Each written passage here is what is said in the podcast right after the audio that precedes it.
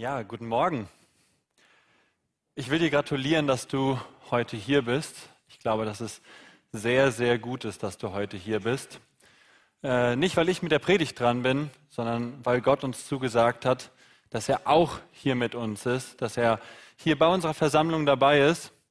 Und ich glaube, da zu sein, wo Gott ist, das ist immer eine sehr, sehr gute Entscheidung. Und ich hoffe, Gott möchte mich heute ein kleines bisschen dazu gebrauchen, dich in diese Gegenwart von Gott zu führen und ihm sein Wort zuzusprechen. René mit seiner Einleitung und auch die Kindergeschichte haben, glaube ich, mir und der Predigt schon perfekt den Ball zugespielt. Beim Fußball würde man sagen, den Ball perfekt auf den Fuß gespielt. Und äh, ich hoffe, wir können gut daran anknüpfen. Wir werfen heute äh, den Blick in den Römerbrief ein Brief, den Paulus geschrieben hat an eine Gemeinde in Rom. Und äh, wir schauen in das achte Kapitel. Und wir verstehen diesen Abschnitt der Bibel natürlich am besten, wenn wir den ganzen Brief kennen. So wie bei jedem anderen Brief verstehen wir ihn am besten, wenn wir ihn komplett kennen. Und wir können uns natürlich nicht die Zeit nehmen, uns mit dem ganzen Römerbrief heute auseinanderzusetzen.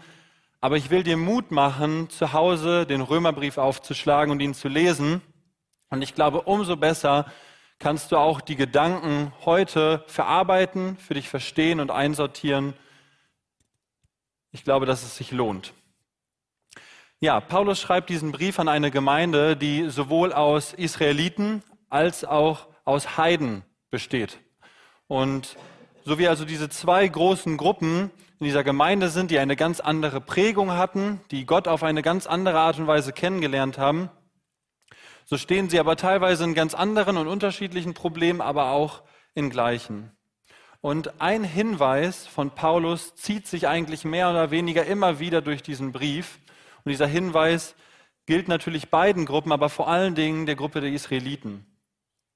Die Israeliten hatten aus ihrer Prägung heraus immer wieder versucht, Gott zu gefallen, indem sie die Gebote halten, indem sie die Gesetze halten und indem sie Gott Opfer darbrachten. Und damit hatte Paulus tatsächlich ein Problem. Paulus hat genau dahin einen ganz bestimmten Hinweis, ein Anliegen.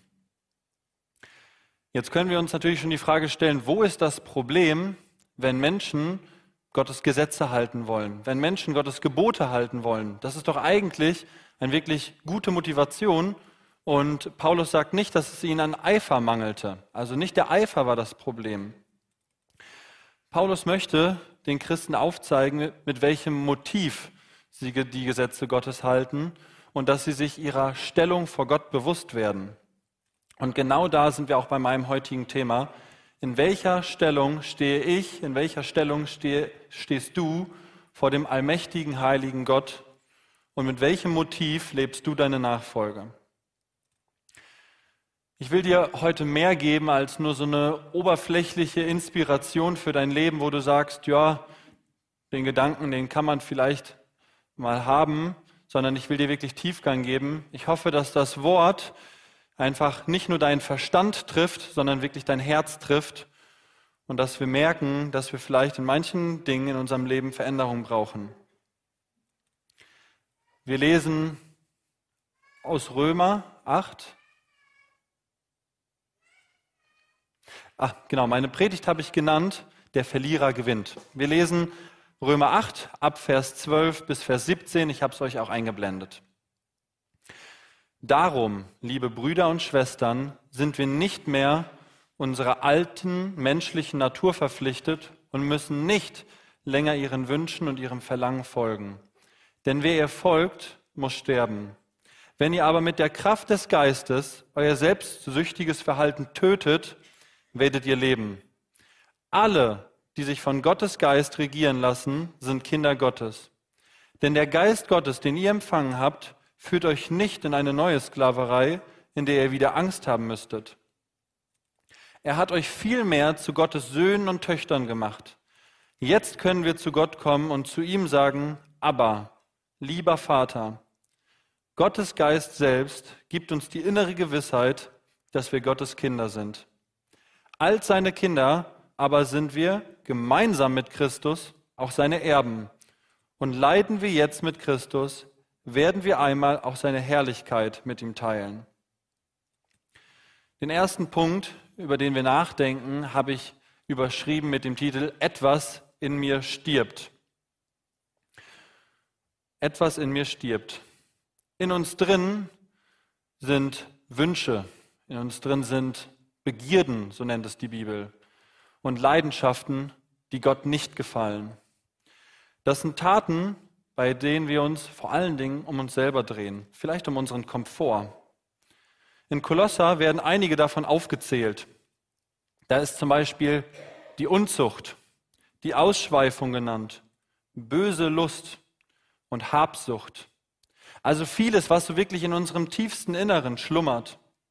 Weiter heißt es dann Zorn, Aufbrausen, Beleidigungen und Boshaftigkeit. Paulus, der ehrlich zu sich und zu Gott ist, erkennt, dass diese Dinge tief in seinem Inneren sind. Und so sehr ein Paulus sich auch bemüht, die Gesetze zu halten und das wirklich voller Eifer getan hat, der die Gesetze gut kannte und es ihm wirklich wichtig war, der erkennt, dass er mit dem bloßen Halten der Gesetze Gott nicht wirklich gefallen kann, sondern dass diese tiefen innerlichen Charakterzüge einfach immer noch da sind. Aber Paulus fand eine Lösung für das Problem oder vielmehr Gott zeigte ihm eine Lösung für das Problem. Und das lesen wir auch in, äh, in Römer 8, aber dann in den Versen 3 und 4. Das Gesetz konnte uns nicht helfen, so zu leben, wie es Gott gefällt. Es erwies sich als machtlos gegenüber unserer sündigen Natur. Deshalb sandte Gott seinen Sohn zu uns. Er wurde Mensch und war wie wir der Macht der Sünde ausgesetzt. An unserer Stelle nahm er Gottes Urteil über die Sünde auf sich und entmachtete sie dadurch. So kann sich in unserem Leben der Wille Gottes erfüllen, wie es das Gesetz schon immer verlangt hat. Denn jetzt bestimmt Gottes Geist und nicht mehr die sündige menschliche Natur unser Leben. So sehr Paulus sich auch bemühte, er konnte diese selbstsüchtige Natur nicht überwinden. Sie steckte immer noch tief in ihm. Aber da kam Jesus. Kam, da kam Jesus auf diese Welt, der in dieser Welt aber all diese selbstsüchtigen Wünsche nicht in Anspruch nahm. Jesus musste genauso gegen das Böse ankämpfen. Und weil wir es nicht geschafft haben, rechtfertigt uns Jesus genau dafür. Genau da, wo wir daran scheitern. Genau da, wo wir unseren Begierden, unserer Lust, unseren Leidenschaften gefolgt sind. Und Jesus sagt, ich trage diese Schuld.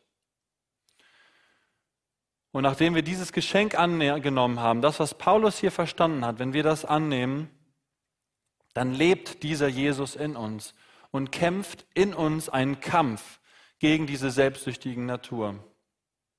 Paulus beschreibt das an noch anderer Stelle wie Sklaven, die frei werden. Wir sind frei davon, uns kontrollieren zu lassen von dieser selbstsüchtigen Natur. Und vielleicht stellst du dir jetzt gerade die berechtigte Frage, also ganz im Ernst, selbstsüchtige Natur, das klingt zwar in sich erstmal schlecht, aber das abzulegen, was ich eigentlich selber will, ist das überhaupt etwas Gutes? Spricht dieser Prediger davon wirklich, dass ich mich von etwas befreien kann, was ich selber möchte? Wenn ich es doch möchte, dann möchte ich es doch. Warum brauche ich davon Befreiung? Ist es nicht wirklich schön, wenn sich in meinem Leben alles um mich selber drehen darf? Wenn ich meinen Wünschen und meinen Leidenschaften einfach freien Lauf lassen kann? Wenn ich mit meinem Geld meine Träume realisieren kann? Wenn ich meine Wut einfach mal rauslassen kann, wenn sie halt in mir drin ist? L'Oréal Paris hat den Werbeslogan, weil ich es wert bin oder weil ich es mir wert bin. Hört sich doch gut an. Da geht es doch genau darum. Ich bin es mir wert, ich habe es mir verdient, ich darf sein, wie ich bin und schlecht bin ich schon gar nicht. Du hast das Gefühl, das, was ich hier erzähle, das ist keine Freiheit, sondern das ist Gebundenheit. Ein christlicher Rapper sagt in einem seiner Lieder, der Teufel lässt dich fliegen, aber schenkt dir keine Flügel. Du hast recht, seiner selbstsüchtigen Natur zu folgen, fühlt sich vielleicht im ersten Moment gut an. All das zu tun, was man selber will, fühlt sich im ersten Moment gut an. Aber das ist keine echte Freiheit. Das ist kein echter Frieden, sondern letztendlich bist du doch gebunden in dir selber. Und letztendlich wird da, wo du deine Freiheit nutzen möchtest, wirst du wie ein Vogel, der keine Flügel hat, eine echt harte Landung haben müssen.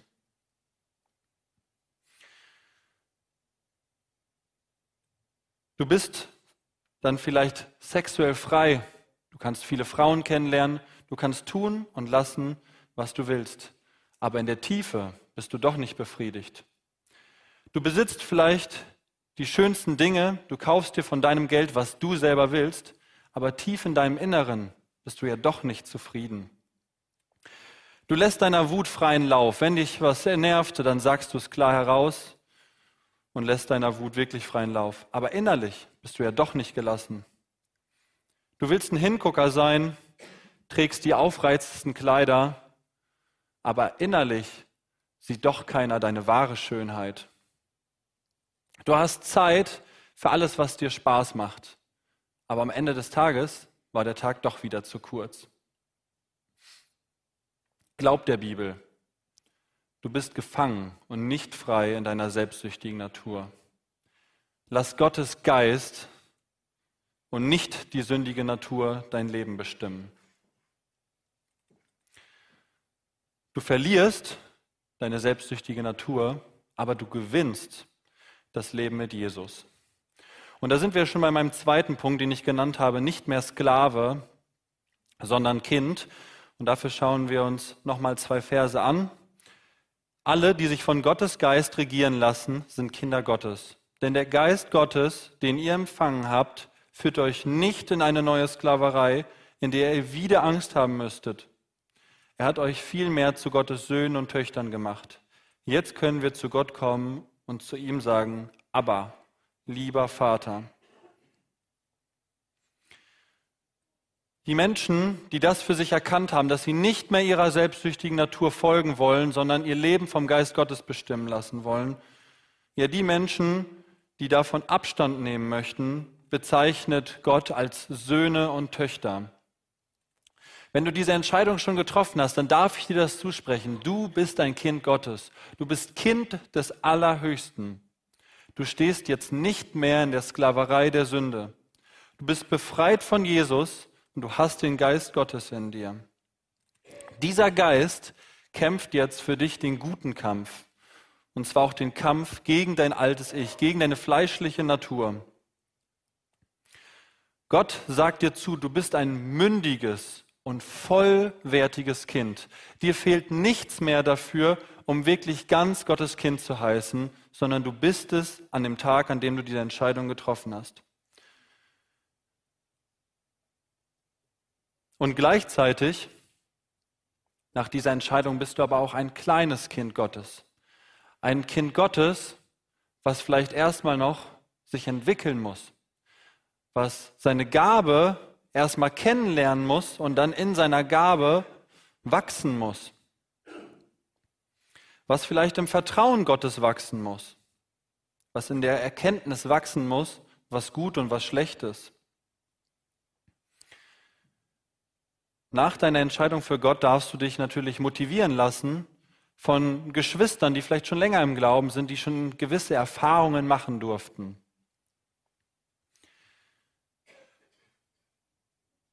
Du stehst aber nicht auf einer Stufe oder auf einem Rang zu anderen Christen, sondern du bist vollwertig Kind Gottes. Du musst dich Gott nicht beweisen, dass du es jetzt in irgendeiner Art und Weise mit ihm wirklich ernst meinst, weil du einen bestimmten Glaubensschritt schon gegangen bist, sondern Gott sagt, du bist mein Kind.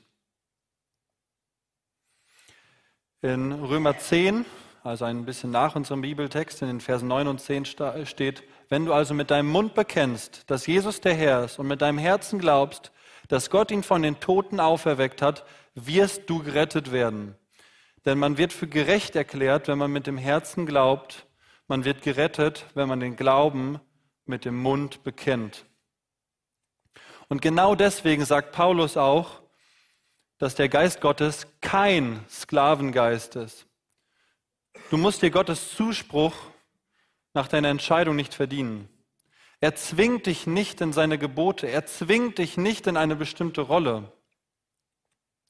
Aber ist es Gott dann völlig egal, wie ich lebe? So ganz und gar nicht. Aber so wie ich mein Kind erziehe, dass es auf dem Trampolin hüpfen soll und nicht auf dem Esstisch, so er muss auch Gott uns erziehen. Und er erzieht uns auf unterschiedliche Art und Weise. Vielleicht ist es manchmal tatsächlich Strafe. Auch ich erziehe mein Kind manchmal mit Strafe, manchmal mit Zurechtweisung, manchmal indem ich vielleicht gewisse Türen zumache, weil ich weiß, dahinter lauert Gefahr.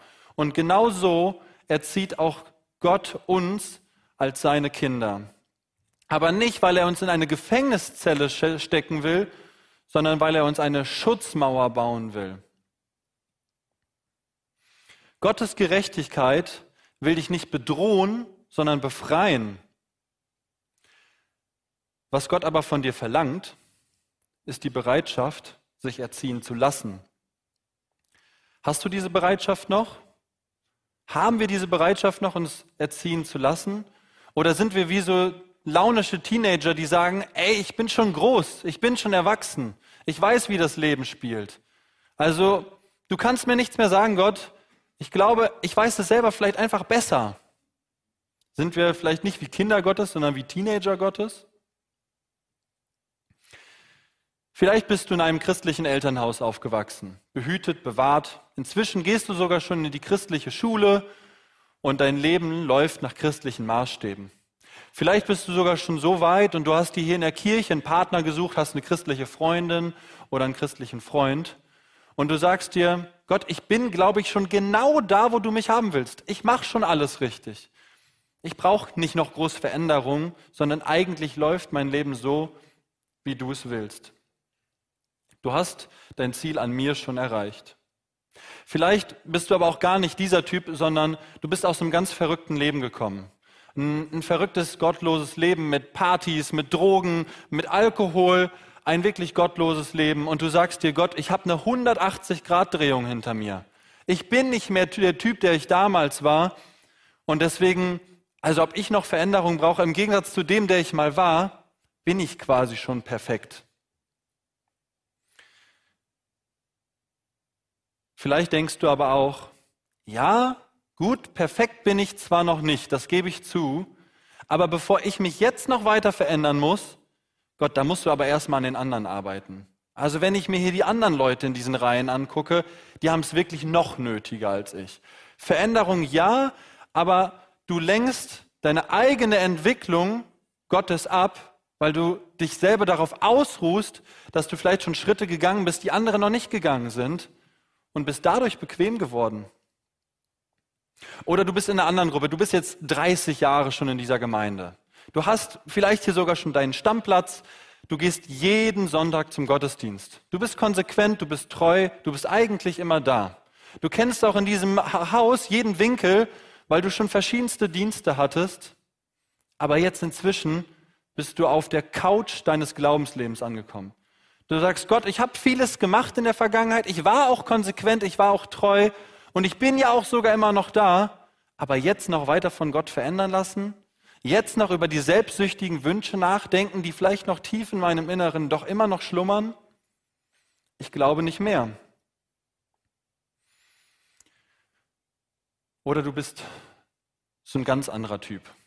Du bist heute vielleicht sogar das erste Mal da. Du bist nicht 30 Jahre schon hier, sondern heute das erste Mal. Du guckst zum ersten Mal den Livestream.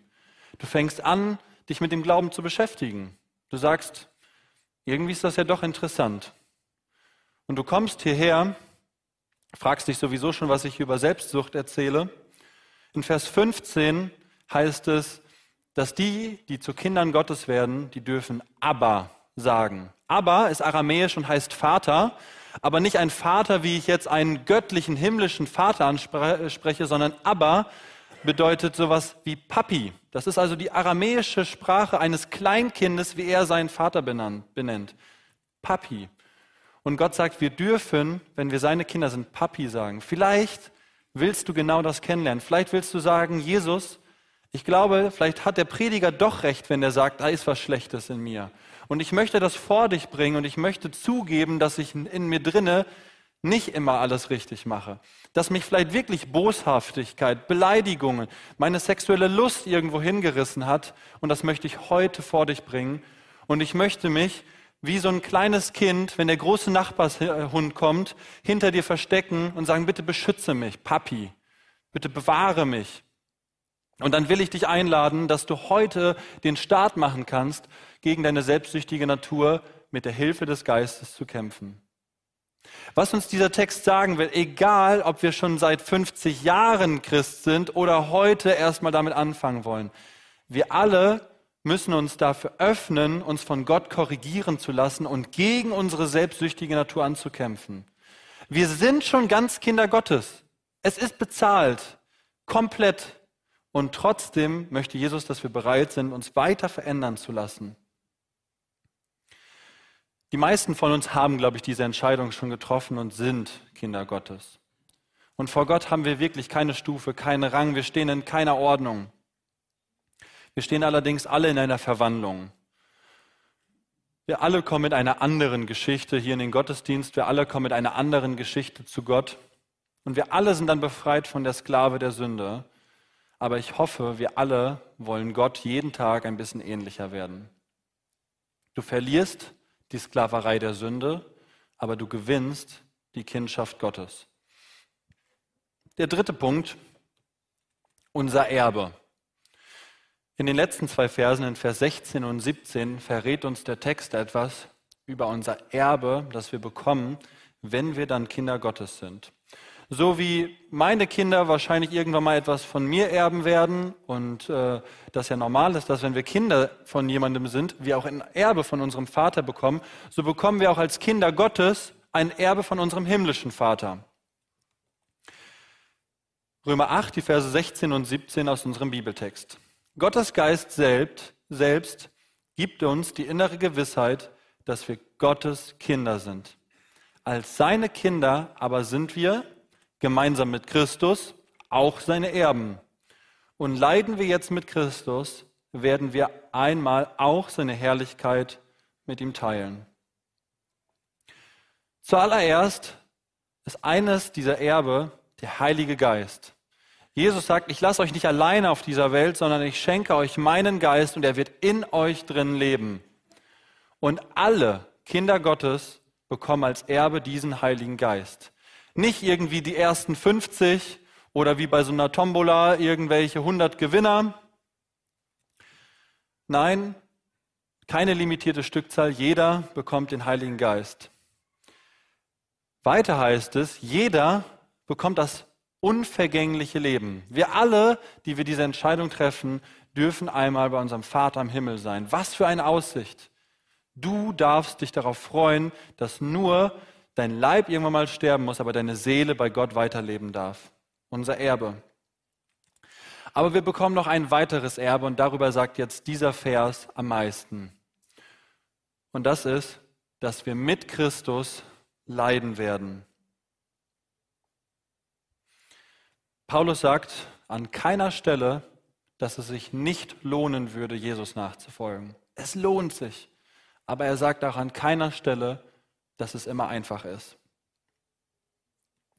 Dieser Text beschäftigt mich, also der Römerbrief beschäftigt mich schon länger, aber dieser Text beschäftigt mich jetzt etwa zwei Wochen und vor allen Dingen seit der Predigt von Willi Friesen, als er darüber spricht, dass Paulus selber überlegt, ob es besser wäre, jetzt schon zu sterben oder eben noch auf, diesem, auf der Erde zu bleiben. Und der Punkt, der mich selber am meisten gepackt hat, ist, dass einer, sagt Paulus, ist für ihn selber besser, aber das andere ist einfach gerade nötiger.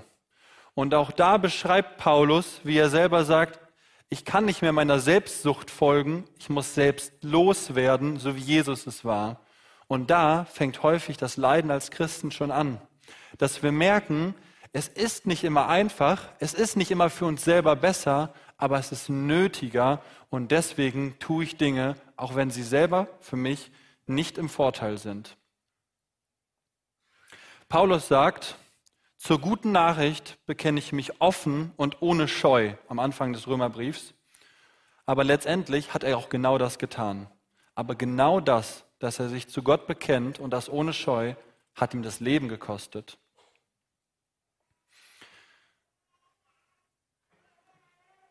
Sich selbst zurückzustellen, Jesus in den Vordergrund zu stellen, bedeutet nicht immer nur Applaus. Du wirst für deine Überzeugung ausgelacht werden oder vielleicht sogar verspottet. Du wirst vielleicht, das habe ich Gott sei Dank noch nicht erlebt, für deinen Glauben sogar geschlagen und im Ernstfall sogar getötet. Gott will nicht nur an dir arbeiten, damit dein Leben anschließend einfacher ist oder bequemer wird.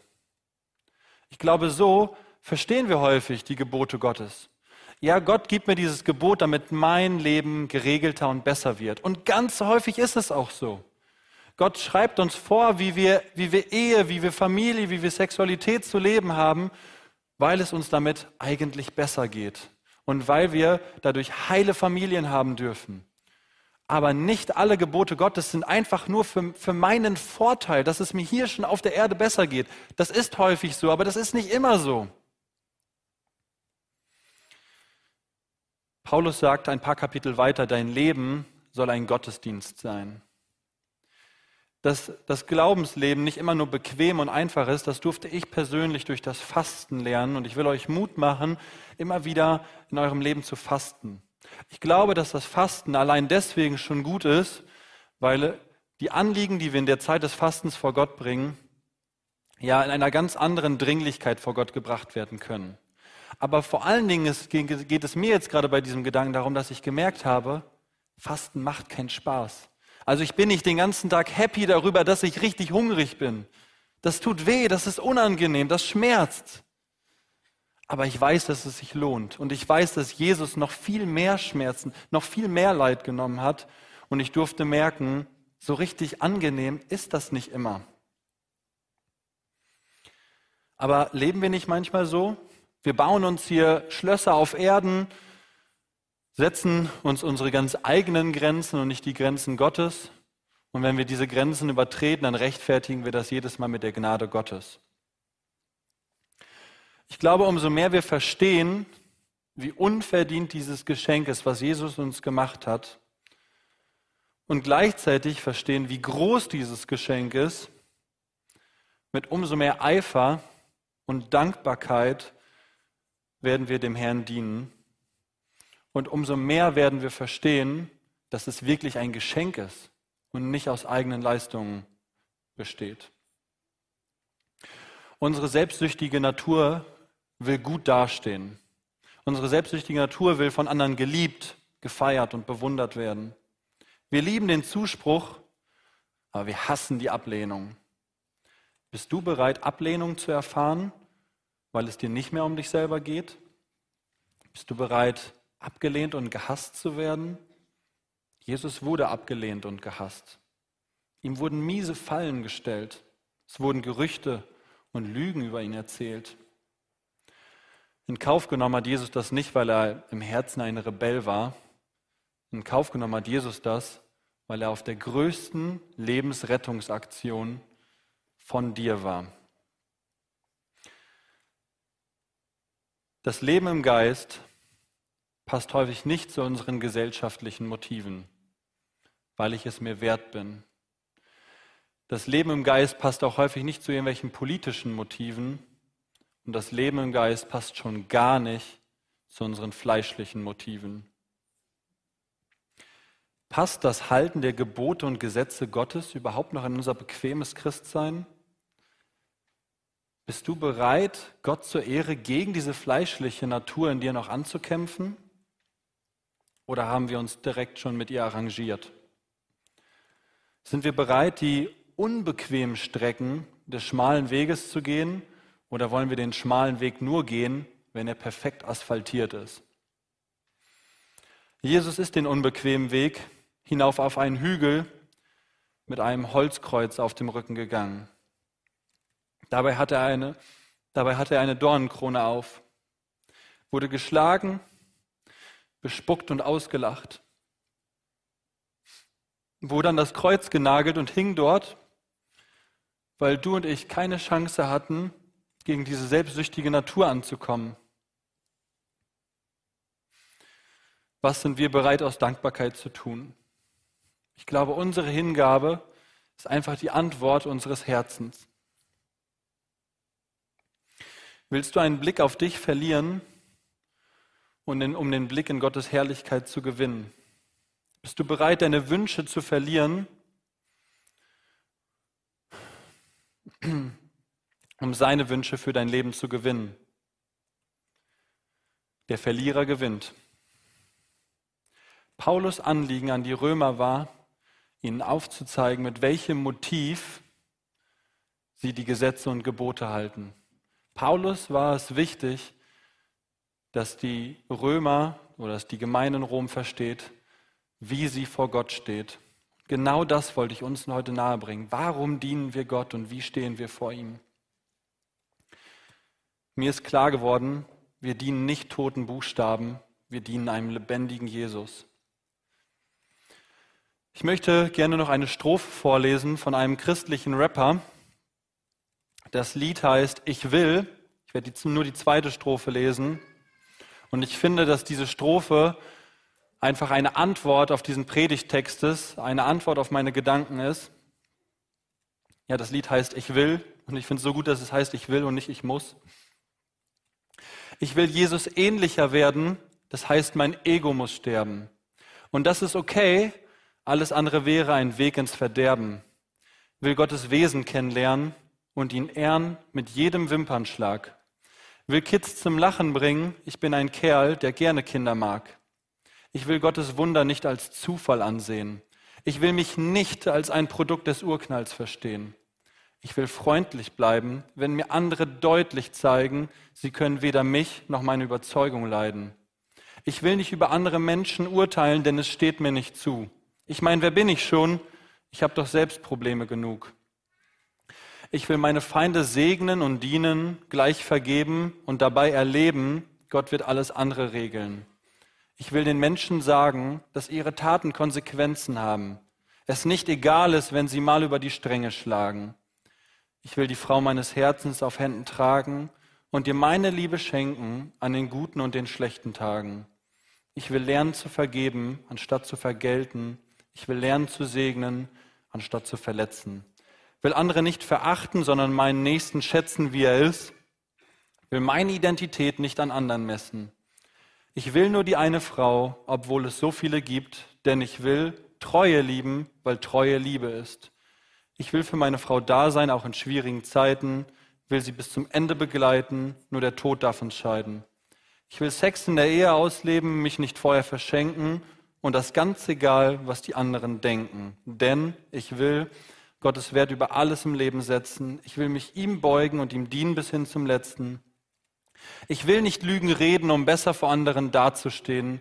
Ich will die Wahrheit sprechen, um im Licht zu leben.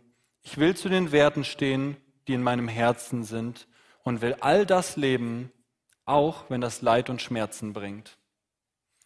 Ich danke euch fürs Zuhören. Amen.